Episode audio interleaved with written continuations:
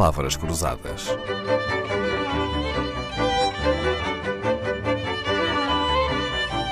Porque quase tudo é uma questão de semântica. Olá, Rita Sepúlveda. Sua idade tão jovem ainda a deixou ver nos jornais e revistas anúncios de cavalheiros e senhoras interessados em conhecer alguém para um relacionamento sério? Ainda é desse tempo ou não?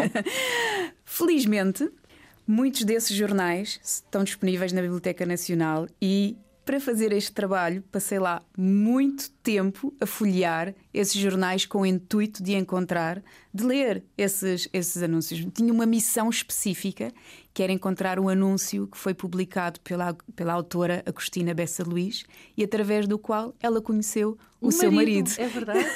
E localizou? Sim, sim, encontrei, sim. sim. E estava bem escritinho ou tinha algum erro?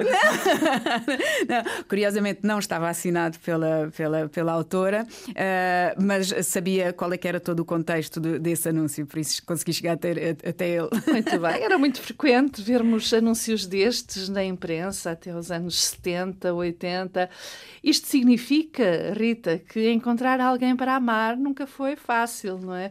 A tecnologia veio facilitar ou só tornar diferente o método de busca?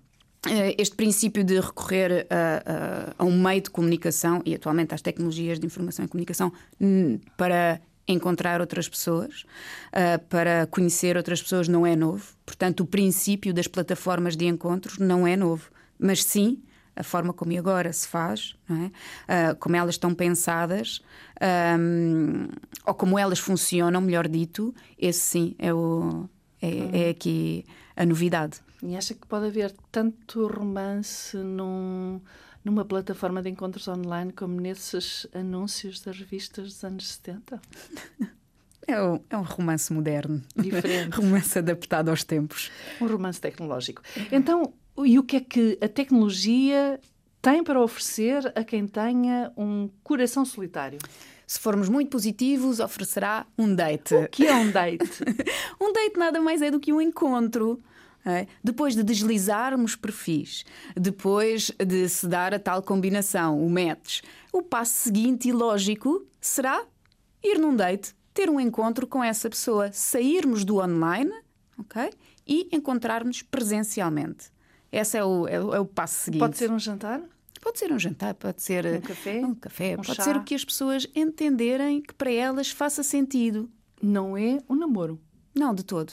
De todo. É apenas um encontro com essa pessoa que eu vou descobrir mais sobre ela. Sim. Rita Sepúlveda acaba de transformar em livro a tese de doutoramento que apresentou no ISCTE. Chama-se Swipe Match Date. Date é o objetivo, date não é casar, não é namorar, é apenas um date. Não Sim, é? É um encontro e temos que uh, retirar uh, toda a pressão do mesmo. Uh, porque existe esta, esta associação de, ok, eu encontrei, cruzei-me com esta pessoa online, troquei umas mensagens com ela online e agora chegou o momento de do encontro presencial e pode acrescer algum tipo de pressão a esse, a esse momento. Mas há uma certa expectativa cá para nós, não há? Sim. Há uma expectativa de que Sim. comece ali um relacionamento, não é? Ou não? E, e pode existir uma expectativa daquela pessoa corresponder realmente a quem nós, ao longo do tempo que tivemos a trocar mensagens, imaginamos que é. Que esse é, o, esse é um problema de, de estarmos a, a trocar mensagens em tempos infinitos e não, ok, vamos começar, vamos, vamos encontrar-nos. A Rita Sepúlveda continua a investigar este tema da gestão dos relacionamentos em ambiente online. Chamam-se plataformas de dating a estas aplicações de encontros, normalmente usadas nos telefones, os chamados smartphones. E mente-se muito para arranjar um date? Existem algumas mentirinhas, sim. É. Um, às vezes sobre a altura às vezes sobre o peso, às vezes sobre a idade, mas eu acho que essas mentiras também refletem alguma pressão, até às vezes pressão uhum. da sociedade para nós sermos aquilo que não somos, uh, e depois também, uh, de alguma forma justificada pelo contexto em si, existem muito muitos, muitas pessoas, muitos perfis nestas plataformas Muita de encontros. Não é? e então, às vezes as pessoas parece que têm que se destacar uh, de alguma maneira do, dos outros, mas. Uh, a maior parte das mentirinhas não passa disso?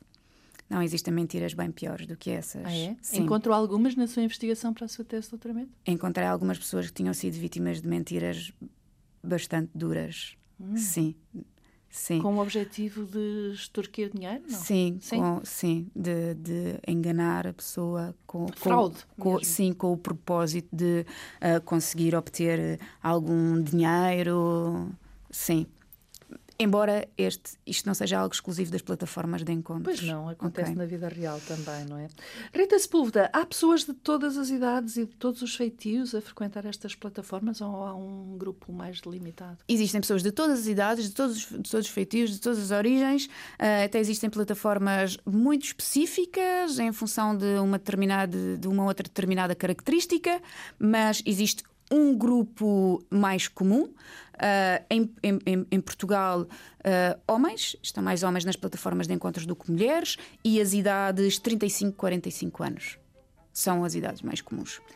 Swipe, match, date são as palavras que estão no livro com o mesmo nome, que além de resumir a investigação feita por Rita Sepúlveda para o seu doutoramento, tem também um glossário sobre o amor em rede.